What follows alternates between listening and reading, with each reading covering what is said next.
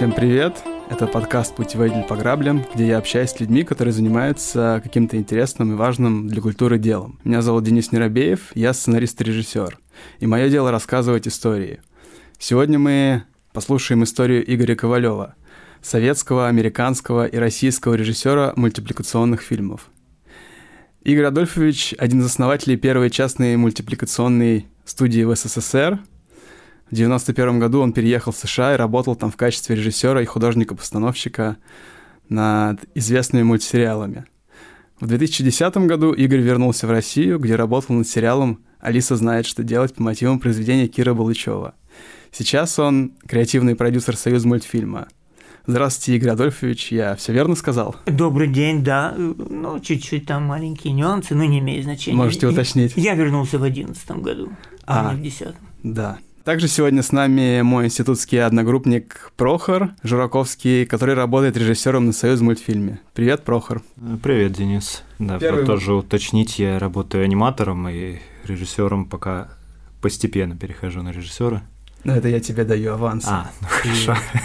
Ну и как хобби еще комиксист. Меня всегда интересует в больших авторах, коим я считаю вас, Игорь Адольфович, их детство. Расскажите, какие у вас самые яркие впечатления были и что на вас оказало ну, самое сильное влияние, почему вы решили начать рисовать? Я не знаю, я думаю, что в детстве все рисуют. На меня влияние э, ничего не оказывало, что я... Думаю, все начинают рисовать там в 2-3 года. Какие-то рисунки сохранились даже, когда мне было 3-4 года.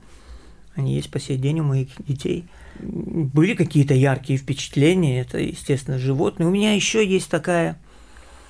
Я полупрофессиональный герпетолог. Я с детства очень интересовался и любил, и я скажу, где-то с 12 лет я стал ходить в библиотеку Академии наук и читать литературу о присмыкающихся и земноводных. Ну, как-то больше я на герпетологии. Герпетология – это наука о присмыкающихся, рептилий. Батрахология – это земноводные. Это мое хобби по сей день. Ну, сейчас чуть-чуть поменьше. Позднее детство, юность. И когда я уехал в Америку, у меня сразу возникли проблемы с семьей моей, особенно с женой, потому что в доме было сразу синхронно, параллельно 6-5 террариумов с рептилиями – вот, так что это мое очень большое хобби. Я думаю, мало кто знает о вас такую информацию. Друзья знают. А вот сейчас у вас есть э, террариумы с... Нет, нет. Это же... Я когда вернулся из Америки уже почему-то все это прекратилось. То есть сейчас у вас это исключительно на теоретическом уровне?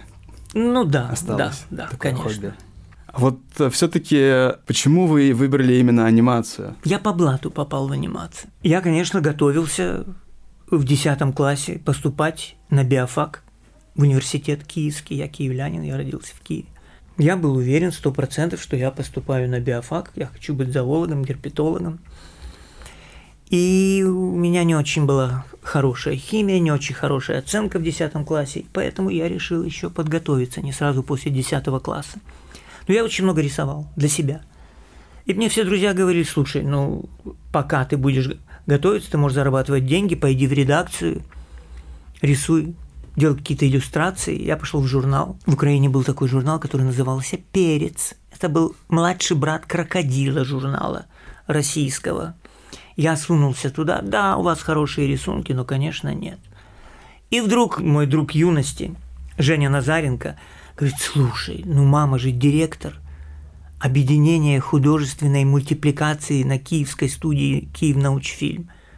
Возьми рисунки, и она тебя поведет, и может там какая-то будет работа. Она меня взяла за руку, повела на студию, привела в группу съемочную, я не знал, кому, куда.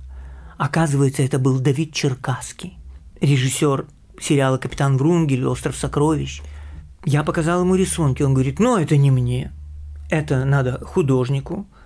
А в углу сидел человек, повернулся и говорит, ну показывайте.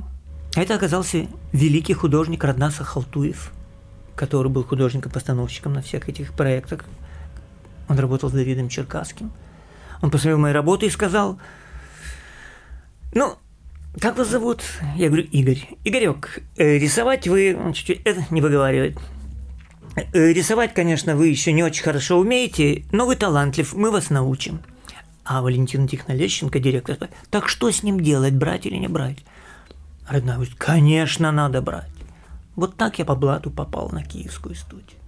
И когда я уже познакомился с друзьями, в смысле, э, с людьми, я тут же подружился мгновенно с Сашей Татарским, известный режиссер, потом стал.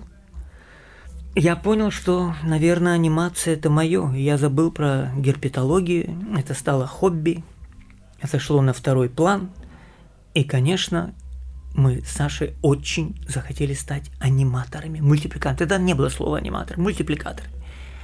А на студии курсы организовывались. И вот сказали, что будет набор, и нам нужно человек 5. Экзамены сдавало больше 100, 150. И так получилось, что мы вот с Сашей Татарским, мы вошли в эту пятерку и стали профессиональными аниматорами. Стали работать как аниматоры. Но это оказалось мало нам. Мы хотели делать свои фильмы. Ну, естественно, нам никто не давал. В таком возрасте мы молодые аниматоры. Поэтому стали делать свои фильмы подпольно. Мы пошли в Киевский дворец пионеров. Как мой дедушка говорил, а? Киевский дворец пионеров. Там мы детям преподавали мультипликацию. А вам тогда сколько лет было? Я думаю, 21. Да, где-то так, 21-22 года. Мы сделали станок анимационный из рентгеновского аппарата медицинского старого. Камера Родина 35 миллиметров. Работая на студии, нам операторы давали пленку. Оставались, назывались вот эти вот орешки, которые уже не использовали.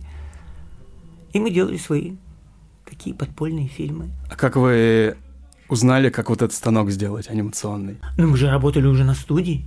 Мы видели конструкцию и все, и мы говорили с профессиональными операторами. Ну, лучше всего это взять рентгеновский аппарат. То есть вы посмотрели, как, как, как выглядит настоящий станок и сделали сами свой? Ну да, конечно. Ого, ничего себе. А вот по поводу татарского, как, как вы с ним вообще познакомились? А, я пришел на студию, он уже работал. А познакомились мы, вы будете смеяться, познакомились мы с ним в постели, мы с ним переспали. Быстро рассказываю. В то время еще посылали, еще были колхозы, совхозы, колхозы. Обязательно летом или осенью группу людей со студии посылали на неделю, на полторы, на две в колхоз, совхоз. Собирать огурцы, помидоры, редьку, а зарплата тебе шла. И нам сказали, что селить будем не в общежитии, а по хатам. Это под Киевом какое-то там было село – надо разбиться на пары и будете жить в одной хате. Мы с Сашей посмотрели друг на друга. Ну что, да, да, давай, хорошо. Мы приходим в хату, хозяйка, такая молодыця, тетя украинка, розовощекая, говорит, ой, хлопцы, вы знаете что? Ну, так получилось, что у меня только одна кровать, но она большая-большая, идемте покажу. И она приводит нас в комнату, где огромная кровать, там чуть ли не, не для четырех человек. У вас будет отдельное одеяло. И она нас положила. И вот первая ночь с татарским в одной кровати. Мы не сомкнули глаз. Мы с ним трендели всю ночь. И получилось так, что мы родственные души.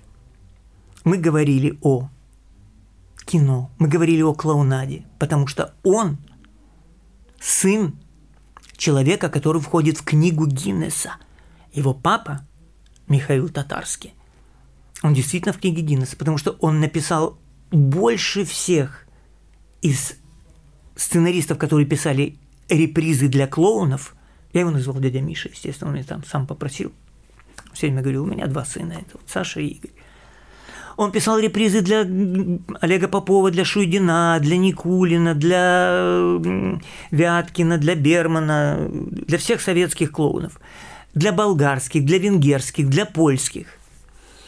И Саша с детства, в общем-то, знает запах цирка. И после школы, после 10 класса Саша пришел не на студию, он работал в цирке в униформе. Он выходил в манеж как униформист, убирал говнецо после лошадей. Так что он все это, он очень цирковой человек. А я с детства очень любил цирк почему-то, именно клоунаду. И когда Саша узнал, что я знаю всех клоунов и всех их репризы, все. И к тому же я сказал, что я обожаю Чаплина, Бастера Китона и Гарольда Ллойда. Мы стали родственными душами. У вас э, за всю жизнь были такие же родственные души, как татарский? Ну, у меня были друзья, но я думаю, что у меня были очень, и они по сей день есть друзья детства – но вот такие друзья именно из анимации, профессиональных друзья юности, наверное, Саша был самый близкий друг мой. А что такое вообще для вас дружба? Единомышленники. Я не знаю. С другими я... У меня есть очень близкие друзья сейчас, но они совершенно они, отношения не имеют никакого к анимации. У меня есть очень близкий друг, он хирург, он врач. Мы очень дружим. Вопрос такой очень странный. Это человек, с которым просто комфортно. Когда ты не напрягаешься, ты можешь ему рассказать все, что ты хочешь, не задумываясь, как самому себе. Ну, наверное, вот это важно очень. Сколько прошло лет с тех пор, как вы собрали вот этот собственный станок из рентгеновского аппарата, до того, как вы организовали собственную первую частную мультипликационную студию «Пилот»? в СССР? Я не помню, я не считал. Ну, если станок был собран в году 74-м, то мы работали на экране вместе. Объединение «Экран», телевизионная студия, до студии «Пилот», где мы сделали, во-первых, мы там сделали «Пластилиновую ворону» с Сашей. Мы как сорежиссеры сделали, ну, наверное, фильмов пять на экране. Там следствие идут колобки, крылья, ноги, хвосты кубик Рубик, а потом лишь только организовали студию пилот. На какие деньги вы это организовывали и с какими перспективами? Все в то время делалось по блату. Запахло перестройкой. Появились первые кооперативы. Был такой Туманов, небезызвестный человек, который строил дороги в Сибири. Что-то он добывал, какие-то металлы. У него была частная своя компания. Это был первый кооператив Тумановский. Там, конечно, было очень много судов, и его адвокатом был в то время мой тесть, адвокат Генрих Падва. Получилось так, что я познакомился с девушкой Сырой по фамилии Падва. Она меня познакомила с папой, а потом я узнал, что он известный адвокат. Вот, и некий человек по фамилии Уралов – тогда еще не знали, что такое слово продюсер. Он был режиссер, лауреат государственной премии. Естественно, ему дали государственную премию за то, что он снял документальный фильм о Андропове. Неважно, какой это был фильм, он снял фильм о Андропове, ему дали государственную премию. И он говорит, ребята, давайте студию делайте. Мы обрадовались, да, давайте, вот вы возглавите. Нет, не я, вдруг он нам говорит. Как? А кто? Я вам только помогу я вам помогу, а я буду вас толкать, вы уже как бы известны. Ну, честно, потому что уже все знали пластилиновую ворону, крылья, хвосты, следствие ведут колобки. Мы все устроим. И он действительно нам помог, очень помог. Мы не могли понять, почему он так проникся к нам. И он говорит, ищите помещение. И мы стали искать помещение. Никаких денег не было еще, абсолютно. Мы нашли помещение. Это оказалась церковь бывшая трех святителей на кулишках. И вот там появилась студия «Пилот». Вы себе не представляете, какое это было ощущение. Мы не верили. Это наша студия, наша. Я по сей день, когда работаю на каких-то студиях, а я работал на многих студиях, я не могу никогда сказать, как многие говорят, вот наша студия, мы работаем, вот студия наша, Союз мульти. У меня язык не поворачивается. Я всегда говорю, это ваша студия. Я меня нанимают как самурая. У меня была студия наша. Это студия пилот. Даже не, не потому, что хозяин. Ты мог делать все что угодно, в том смысле, что ты набирал людей, мы стали учить. Благодаря студию сделали три человека, а не два. Это был Прохоров, Анатолий Прохоров, Александр Татарский и Игорь Ковалев. И Толя Прохоров предложил, давайте сделаем школу-студию, и мы открыли курсы аниматоров, а потом они как-то плавно переросли в режиссерские. И мы стали учить людей, делать фильмы и учить людей. Почему вы такое название выбрали «Пилот»? Эта идея была Саши и Толи. Я как-то совершенно не, не вмешивался. Пилот, потому что связано с полетом, не знаю. Я какую-то картинку нарисовал, я не помню. Я нарисовал персонаж из фильма «Кубик Рубик», а птичка такая. я надел, как бы нарисовал ее в шлеме, в очках. О, летчик! И Саша повесил в комнате. Ему пришло название такое, слушай, давай назовем студию «Пилот».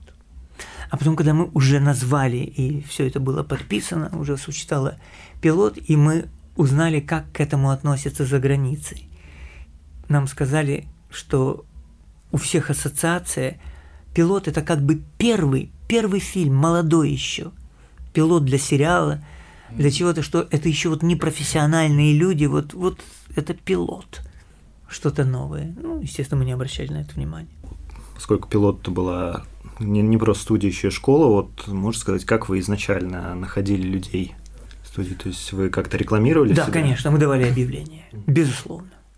И, как ни странно, очень много людей пришло сразу. Очень, просто вы себе не представляете, отбор был такой. Ну, мы набирали художников и собеседование, тесты, в глаза смотрели, свой человек или не свой – все это очень субъективно, конечно. И первый набор, первые просто оказались Женя Делюсин, Андрюша Свесловский, Дим Маланчев, Сережа Шанковский. Все, кого я назвал, живут, работают в Америке. Второй набор. Лёша Алексеев, Игорь Вейштагин, Юра Пронин. Ну, много там. А потом третье еще поколение. Лена Чернова и ну, много людей, которые профессиональные режиссеры, работают по сей день. Как вы понимали, что это вот свой или не свой человек? Не знаю. Чутье. Говорю, о, это единомышленник наш. Мы спрашивали, это очень интересно, какие фильмы любимые? И там кто-то называл там, Крошка енот, ну погоди. Извините, режиссеры, которые сделали эти фильмы, говорят, нет, это не наш человек. А какие фильмы должны быть э, произнесены, чтобы вы сказали, это ваш человек? Ну, я не знаю, там, Хитрук, Назаров, Давникович, югославская анимация, эстонская, Притпярн. Да нет, ну все это очень условно, все это относительно, и у людей разные вкусы. Ну, такое мы придумали, собеседование. Через несколько лет вам предложили работу в США. А, получается, я, по-моему, считал, вам тогда 37 лет было. А в каком вы тогда статусе были и какие у вас были перспективы, если бы вы остались в России, допустим? И себе остался в России работать? Да, да. Ну как? Точно так же, как я, я и работал режиссером. То есть э, вы уехали, потому что вам предложили более комфортные условия для работы? Я не знал, что будет э, какое предложение. Сначала я поехал туда, э, у них была такая программа CalArts, это Калифорнийский институт искусств, Диснеевская студия, университет Лос-Анджелесский. И, и второй, там два, UCLA и USC университеты. Это компании, которые приглашали из Европы и Азии по два режиссера в год, ну, интересных, которых они уже знают, и выбрали уже очень известного маэстро, которого я обожал, и просто мы с Сашей его боготворили, польский режиссер Ежи Куча, он старше нас, и меня. Я был очень удивлен. То есть мы поехали просто с мастер-класс показать фильмы и вернуться обратно. И было очень неожиданно, когда стали приглашать разные компании. Вы будете очень удивлены. Меня диснеевская студия пригласила работать аниматором. Я так удивился, сказал, откуда вы знаете, какой я аниматор? Я показал фильмы. Ну там же вот, вы же говорили, что вы тоже делали анимацию, но она совсем другая. А я жутко не хотел, я бы никогда бы в жизни на диснеевскую студию не пошел, потому что до того времени для меня это был вот этот стиль, и это совершенно не мое. Я вежливо отказался. Жена очень... А со мной ездила жена, Ира, она профессиональный переводчик. Я вообще не знал ни одного слова по-английски. Она все переводила. Потом подошел человек небольшого роста. Как выяснилось, потом говорил с очень сильным акцентом по-английски. Оказалось, что это венгерский акцент. Это был Габор Чупо, хозяин студии Класки Чупо, который на то время уже делали такие сериалы, как Rugrats, как они у нас, Карапузы или Ох уж эти детки, и Симпсоны, первый сезон. А они же не делали тогда еще Раградс, они же позже, по-моему, появились. Они уже сделали пилот. А, Уже пилот был готов. в 91 году. Даже э, в 90-м. Уже был готов пилот, который сделал Питер Чанг, очень известный режиссер, который много сделал хороших проектов для э, разных каналов американских. И, и студия делала первый сезон Симпсонов. Это мои были первые американские деньги. Я когда приехал на студию, мой первый рабочий день, я делал layout на Симпсонах. То есть получается, что вы сначала ездили туда с мастер-классами, после мастер-класса к вам подошел Габр Чупо, И пригласил на работу. Сразу. и, и вы сразу согласились. Я почему-то испугался.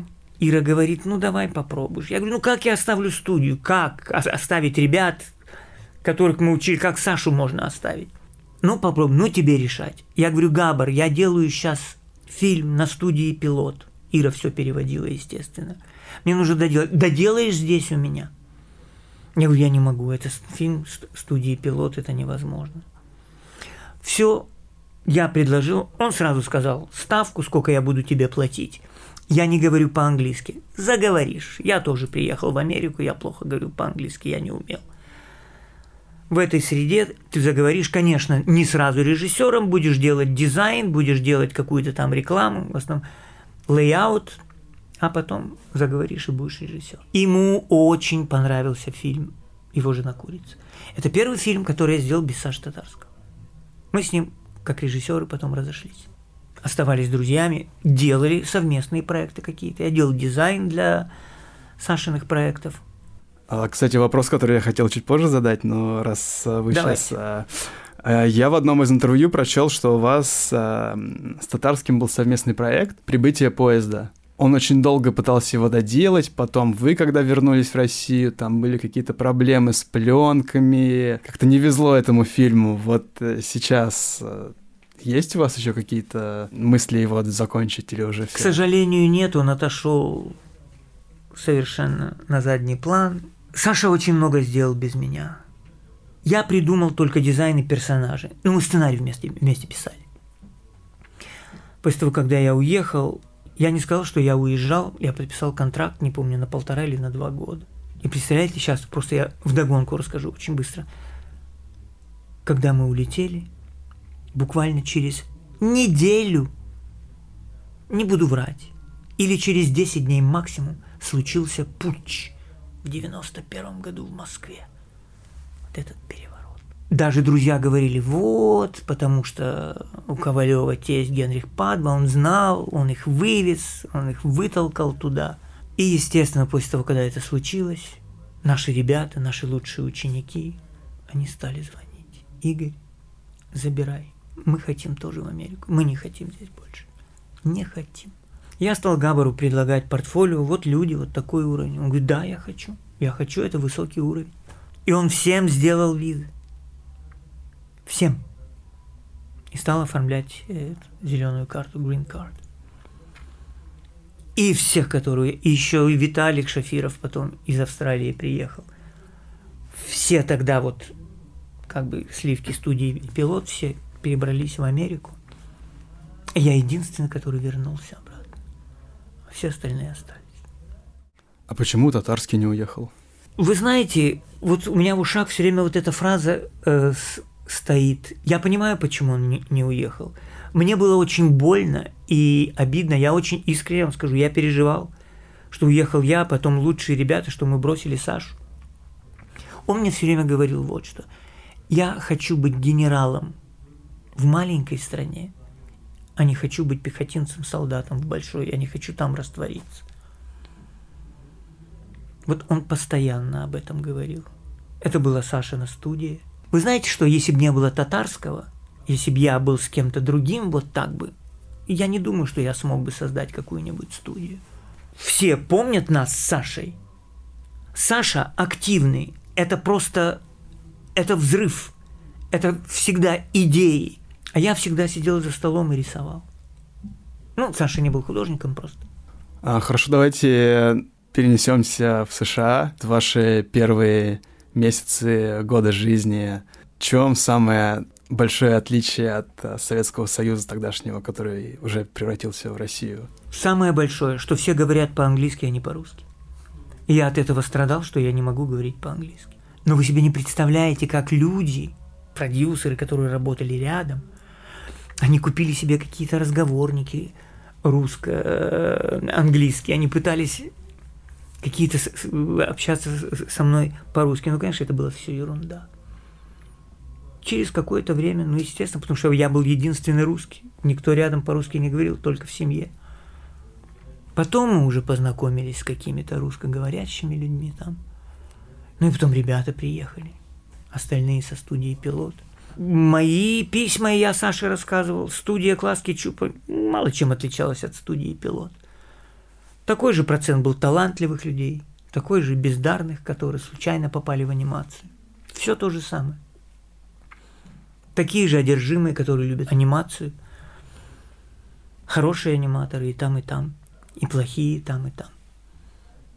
Мало чем отличалось. Потом уже было понятно, что другая культура, другая страна, и опять-таки для кого-то это лучше, для кого-то это хуже. Первое время было напряжение страшное, я не говорю по-английски, разведка такая, запуганный такой вот зверь я был.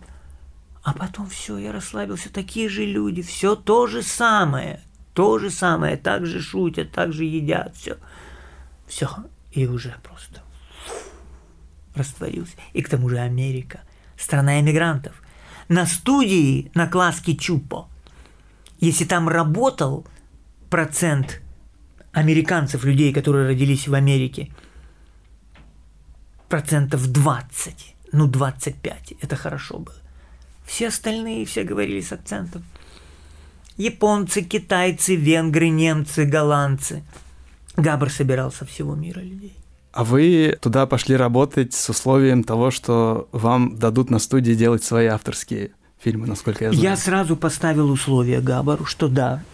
Во-первых, мне сразу сказали, я познакомился там с продюсерами, сказали, забудь. В Америке никто тебе не даст деньги на авторское кино. Деньги дадут только на то, что окупается. Сериалы, полный метр, реклама. Я сказал Габару, что я не могу без этого. Ира переводила. Он не на бумаге, ничего не было подписано. Он сказал, я тебе обещаю, когда у тебя будет какой-то сценарий, я буду продюсировать твое авторское кино. Я потом сказал, когда я приехал, уже американцы сказал, забудь об этом. И когда я созрел, написал первый сценарий, я сказал, Габар, я готов делать свое кино авторское. И так недоверчиво заглядываю в глазки ему. Он говорит, я тебя умоляю, вот закончи вот эту вот серию, сделай аниматик для этой, и я тут же даю тебе деньги и время, и людей, твоих людей, он говорит, Женю Делюсина, Диму Маланичева, художника, который был на пилоте художником на моих фильмах. Я заканчиваю серию, я говорю, я готов. Он говорит, чудесно, и он мне дает возможность сделать. И так я сделал все задуманные авторские свои фильмы на этой студии. Он сдержал свое слово. На мой взгляд, отличие ну, вообще любого массового искусства от э, какого-то авторского, это в том, что в массовом искусстве есть какие-то стандартные приемы ходы, которые понятны людям ты их, ну, условно копируешь, ну, то есть там стандартная структура сценария, какая-то музыка, архетипичные персонажи, вот это все. Согласны ли вы с этим? И если да, то как вы придумываете какие-то приемы для своих авторских мультфильмов? Режиссеры, которые повлияли на меня до того, как я сделал свой без Саши Татарского авторский фильм. Вот смотрите, то, что мы делали с Сашей, там следствие идут колобки, крылья, ноги и хвоты. У нас был кумир Боревой Давникович, Бордо. Югославский режиссер, была Югославия тогда. Он для нас был кумиром. Мы подражали ему. Я подражал, делая дизайн художникам Адольфу Борну, ему, кому-то еще. Ну, конечно, мы это все по-своему делали, и поэтому это не было похоже на фильмы там Загребской школы. Но вы себе не представляете, какое влияние на меня оказали два, ну, как бы три человека. Потому что это режиссеры, они братья-близнецы, братья Куэй. Это как одна личность, потому что они действительно, они, уж кто сросшиеся, так это они. Это просто их невозможно разъединить, и один начинает, второй продолжает. Фильм «Улица крокодилов». И мой... Мы уже дружили, очень дружили тогда с эстонским режиссером Спритом Пярном. Вот эти вот как бы три человека на меня очень повлияли. Очень, вы себе не представляете. Я рисовал как Прит Пярн, я пытался его копировать. Мы режиссеры разные, абсолютно по стилю, абсолютно разные. Но многие говорили, да, что я рисую под Пярна, хотя он сам говорил, говорит, ты совсем по-другому рисуешь. Абсолютно. Ну, как выяснилось, да. Но влияние большое оказало на меня. Валериан Боровчик, который сделал полнометражный фильм «Театр господина и госпожи Кабаль». Когда? Это был конец 60-х годов. Это вообще не было похоже ни на что. А Шванкмайер, да куча фамилий, людей, которые делали свое, не похожее ни на что, которое никто не воспринимал. Это такое вот очень фестивальное вот кино. Видели, что, о, это очень отличается, и многие профессионалы не, не могли понять, почему, чем отличается, почему другой киноязык, вообще другой подход. Ну, это вы говорите про авторскую да. мультипликацию. А я имею в виду массовая мультипликация, она же отличается от авторской как раз тем, что у каждого автора свой какой-то подход Конечно. для создания своего произведения. Вот как вы свой авторский язык нашли? Не знаю. Я его не находил. Я делал так, как мне было удобно, как я хотел. Я вам скажу честно, вот это для меня это просто не то что правило, я это понял для себя очень четко. Когда я же очень много делал, э, делал сериалов в Америке и полнометражный фильм, режиссировал. Когда я делал сериалы и полный метр, я думал о аудитории. Когда я делал «Ох уж эти детки», «Карапузы», я думал о детях. Как они это будут воспринимать? Вот как я смотрел их глазами, когда там, не знаю, а настоящие монстры, все равно думаешь о аудитории. Вообще, свое отношение никак к этому. Понятно, все равно от себя не уйдешь, все равно киноязык, какой-то монтаж там угадывается и так далее. А когда делал свои авторские фильмы, вот начиная с его жены Курицы, вы не поверите, я никогда никому не давал читать сценарий. Я никогда ни с кем не советовался. Я не советовался даже с Сашей. Я когда брал аниматоров, которые делают для меня анимации, они не знали, я им не давал читать сценарий, потому что я боялся, что они будут знать и что-то будут придумать свое. Они для меня были как марионетки. Я все рисовал сам, весь layout. Я ни с кем не советовался. Я всегда знал, что я хочу сделать так, как я хочу. Это моя игрушка. Вот я играю, я могу сделать полное говно. Вы себе не представляете, какой процент профессиональных людей из анимации вообще не понимали мои фильмы. Зачем ты это делаешь? Для чего? О чем это? Что за сюрреализм? Что за бред? Вот, ну, такой я больной человек, я не обращал внимания. Я говорю, это так, как я вижу. Если мне советуют сделать так, я делал так, как я хотел. И по сей день. У вас э, последний авторский мультфильм, кажется, вышел в 2016 году. Да. А есть какие-то планы на будущее в плане авторской анимации? Ой, есть, да. Я авторские фильмы очень делаю редко свои. Я очень медленный, я плохо думаю, я с детства плохо думаю, медленно. Я трусливый человек, я боюсь всего на свете. Готов сценарий, который, кстати, мне нравится. Сейчас я делаю изображение, я не знаю, когда я приступлю к производству этого фильма. Я знаю, что я найду деньги. Я могу найти деньги здесь, на него. Я могу найти деньги за границей. К сожалению, на сегодняшний день я не могу делать коп-продукцию. С тех пор, как вышел ваш первый мультфильм «Его жена курица», уже прошло больше 30 лет. Изменился ли как-то ваш подход к созданию авторского кинематографа? Не знаю, наверное, я думаю, что да, но критики и друзья, и знакомые говорят, что нет. И, наверное, они правы, что я делаю один и тот же фильм, начиная с «Курицы» и до последнего фильма. Что это Ковалевщина, что это совершенно один и тот же стиль. Ну, я не умею по-другому. Я пытаюсь себя как-то перебороть. Какие-то заумные критики говорят, нет, это разные фильмы. Конечно, да, это не сравнить. Ну, наверное, это один и тот же фильм. И меня многие успокаивают. А ты посмотри. Твои любимые режиссеры. Робер Брессон, Гадар и так далее.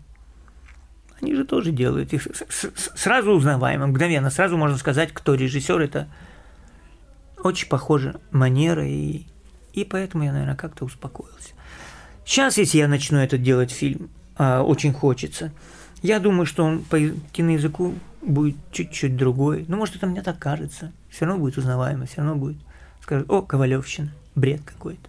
Я прочитал про то, что вы пишете сценарии своих мультфильмов, а потом просто оттуда какие-то куски вырезаете, чтобы было пространство для каких-то раздумий у зрителя. Это правда? То есть изначально нарратив у вас есть какой-то, но... Очень быстро, потому что действительно времени нет, и не думаю, что это интересно. Всегда начинается мой любимый фильм с какой-то одной детали, которая тебя преследует. Это может быть чисто изобразительно что-то. Это может быть какой-то монтажный стык, который мне нравится, который мне снится – я вот думаю, у меня наступает мал- малый оргазм, что о, ой, как это вот хорошо я придумал, как это... И пошло, пошло, как снежный ком. Это для меня... Потом еще что-то придумалось. Еще, еще. Я уверен, что вот эти пять кусков я должен вставить в один фильм. Они никак не связаны друг с другом. И потом, как пазл, пошел, я делаю историю нарративную, чтобы она была всем понятная, чтобы она была доступна и мне, если бы кто-нибудь прочитал первый вариант законченный там моего сценария для моего авторского фильма, сказал, вот это кино, все прекрасно, там мелодрама, все понятно, там завязка, все. Но мне не интересно, потому что для меня искусство все-таки, я не хочу сказать, что я делаю искусство, но для меня самое главное это загадка – и для меня очень важно, когда я смотрю своих любимых режиссеров, когда я читаю э, своих любимых писателей, для меня всегда загадка, и я не понимаю с первого раза, что. Я начинаю включаться, я начинаю думать. И поэтому из этого связанного рассказа я начинаю выстраивать такую историю, опустив какие-то куски это играет и на монтажный стык интересно. И для меня, знаете, какой самый большой комплимент? Когда вот люди, которые говорят, о, ты сделал гениальный фильм, так нравится, и они между собой. Потому что я, я понимаю твой фильм, он об этом и про это. Ты что, с ума сошел, другой говорит? Это нет, фильм об этом, вот все, и бальзам. И когда там три человека говорят, нет, ты неправильно чувствуешь. Все, малый оргазм, и я, и я просто ура, ура, я добился того, чего я хотел.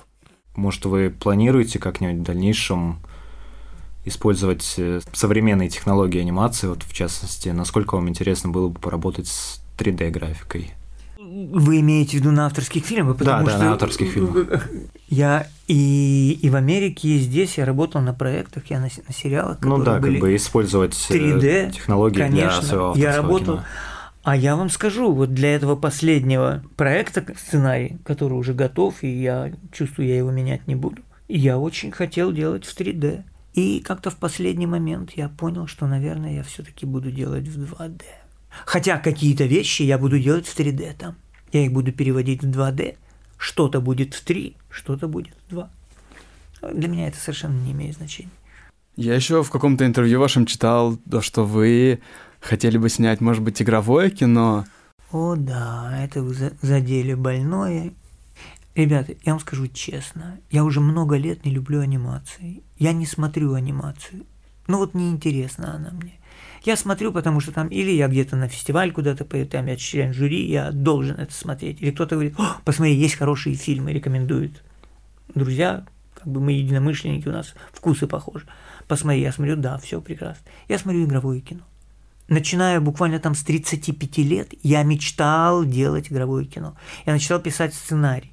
Я познакомился с Тимуром Бекмамбетовым в Америке. Я ему рассказал. Он говорит, давай, пиши. Я говорю, легко тебе сказать. Уже все настолько сделано, я вот чувствую, что я в анимации могу что-то такое сделать, вот свое и... А в игровом...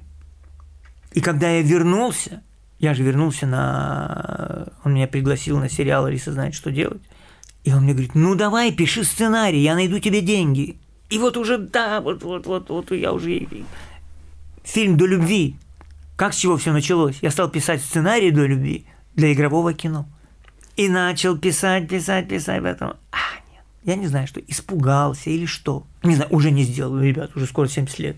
Какое игровое кино, о чем вы говорите? Но мечта всей жизни. Очень люблю игровое кино. Какие ну, лично для вас именно основные преимущества игрового кино по сравнению с анимацией? Не знаю. Вот я не разделяю. Для меня это совершенно... Э, для меня это вид... Один вид искусства – это кино, это кинематограф. Синема. Просто это в анимации, это игровое, это документальное. Я обожаю документальное кино. Очень люблю. Просто есть шикарный режиссер. Совершенно не имеет значения. Такой же киноязык, все это мы видим на экране. И... Ну, сколько сейчас очень зрительских фильмов, где соединение анимации 3D и игровых. Это можно все соединять. Это для меня один вид искусства. Тимур Бекмамбетов был готов э, профинансировать ваше авторское так кино? он говорил. Нет, нет, извините, а до любви? Вы себе не представляете, какой там маленький процент денег из Минкульта. Все остальное Тимур из своего кармана дал. Ну как, ну студия Базилевс дала мне деньги, чтобы я закончил фильм «До любви». Мне кажется, все таки мультфильм и фильм немножко разные по затратам или нет? Нет, я, я, понимаю, о чем вы говорите. Когда я говорил об этом Тимуру, он говорит, пиши сценарий, мы найдем деньги, я сделаю, что я буду продюсировать, и только напиши сценарий, принеси, найдем деньги. То есть вы, получается, когда вернулись в Россию в 2011 году, вы работали над э, мультсериалом для Базилевс, потом вы стали работать в Союз мультфильме креативным продюсером. Да, потому что анимационное отделение в Базилевс закрылось. Что вы думаете по поводу того, что они эксплуатируют э, свои старые франшизы? Но они деньги зарабатывают. Этого хочет публика. Я точно так же к этому относился. Вы себе не представляете, когда я пришел на Союз мультфильм, меня взяли генеральным креативным продюсером студии. Я сказал, нет. Когда мне сразу предложили, я не продюсер, я режиссер, я не умею. Попробуем, попробуем, мне сказали, администрация студии. Но ничего не получилось потому что у меня очень субъективное мнение. Я все время говорил, зачем старое делать, зачем вот это опять все эти, ну погоди, простоквашно, давайте что-то новое, новое, свежее, с изображением. Не будет продаваться. Нет, ну смотрите, простоквашино продается. Какой большой процент? Рейтинг, в общем-то, неплохой. Но я к этому все равно отношусь. Если что-то есть новое, свежее, особенно когда молодые делают. Я не подлизываюсь к молодым, я искренне говорю, потому что сейчас любое искусство, изобразительное, игровое, анимационное, делают молодые люди. Это сразу видно. Другое поколение, по-другому мыслят. А чем вы сейчас занимаетесь как креативный продюсер на Союз мультфильме? Во-первых, у нас две мастерских, где мы готовим режиссера. У нас режиссерские курсы – Одна мастерская Алдашина Алексеева, а вторая мастерская моя. Мы набрали людей, мы готовим режиссера. И плюс еще продюсирую короткометражные фильмы, работаю, как правило, с молодыми режиссерами. Отсматриваем вместе, помогаем, устраиваем мозговой штурм и так далее и тому подобное. Ничем конкретно не занимаюсь. Фигня какая-то. Вы же, насколько я знаю, преподавали еще в Штатах, когда жили? Да, я в Каларте преподавал. Чем отличается преподавание ничем. в Штатах? Абсолютно ничем. Абсолютно. А студенты? Точно такие же. Есть вундеркинды, талантливые, способные. И я ничему не могу их научить, потому что моя теория, они сами у себя учатся, они учатся на фильмах, они смотрят. какая-то чуть-чуть направляешь их. Это отдельная история, потому что я-то думаю, я знаю, что есть такие учителя, которые говорят, нет, это надо изменить, надо изменить драматургию, надо делать вот так. Они хотят, чтобы ученики делали, как они чувствуют. Для меня это кажется очень большая ошибка. Очень важно влезть в шкуру молодого режиссера, студента и помочь ему сделать, что он чувствует, как он хочет. Но направить, чтобы это было, я боюсь таких слов, профессиональнее, чтобы сделать какую-то гармонию из этого, чтобы не было сюрпризом для студента, потому что, знаете, многие студенты, вот у меня есть идея, а потом, когда делают, смотрят, а, нет, все-таки не то. Вот вывести куда-то, чтобы ему самому это понравилось. Ну, ей, в основном ей, потому что вы себе не писайте, вот в моей мастерской, у нас в мастерской на Союз мультфильме ни одного нет молодого человека. Все девушки. Вся. Я преподавал в Вышке, Высшей школы экономики. Там факультет анима- иллюстрации и анимации. В моей группе, в которой было 20 человек, у меня было три мальчика, а остальные девочки. 17 девочек. Наше время подходит к концу, и я задам последний вопрос. О чем мечтает Игорь Ковалев? Я мечтаю о том, чтобы у меня медленно наступала творческая импотенция. Потому что если я это почувствую, что я именно почувствую, что у меня наступила творческая импотенция, что я уже ничего не могу делать и не хочу. Ну, не знаю, может быть, наоборот, будет счастье, вообще будет просто ура, внуки, у меня куча внучек. И как-то так, дети, не знаю. Вот Прохор что скажет, интересно мне чем я мечтаю. Честно говоря, вот, ну, хочу делать свои работы и как-то реализа... ну, реализовать себя. То есть не могу сказать, что у меня какие-то прям особые планы. Вот, да, сейчас давно уже хочу сделать свой комикс. Такое у меня достаточно дол- долгое э, вот классный, а, а, извините, вас перебиваю, шикарный же ответ. Самовыражаться. Для художника это так важно. Чего ты хочешь? Самовыражаться когда художник уже не хочет самовыражаться, а зарабатывать деньги, так как я, работаю на каких-то сериалах или продюсером, это уже мертвое тело. А когда горишь, и вот есть идеи, вот хочется вот реализовать, сделать, я это сделаю, сделаю, и деньги найдутся, и все будет хорошо. Ну да, если так прозаичнее, наверное, хочется быть чуть-чуть смелее в реализации своих проектов и меньше лениться. Мне кажется, это отличное завершение нашего сегодняшнего подкаста. С вами был Денис Неробеев, Прохор Жураковский и Игорь Ковалев. Всем спасибо, до свидания. До свидания, всем спасибо.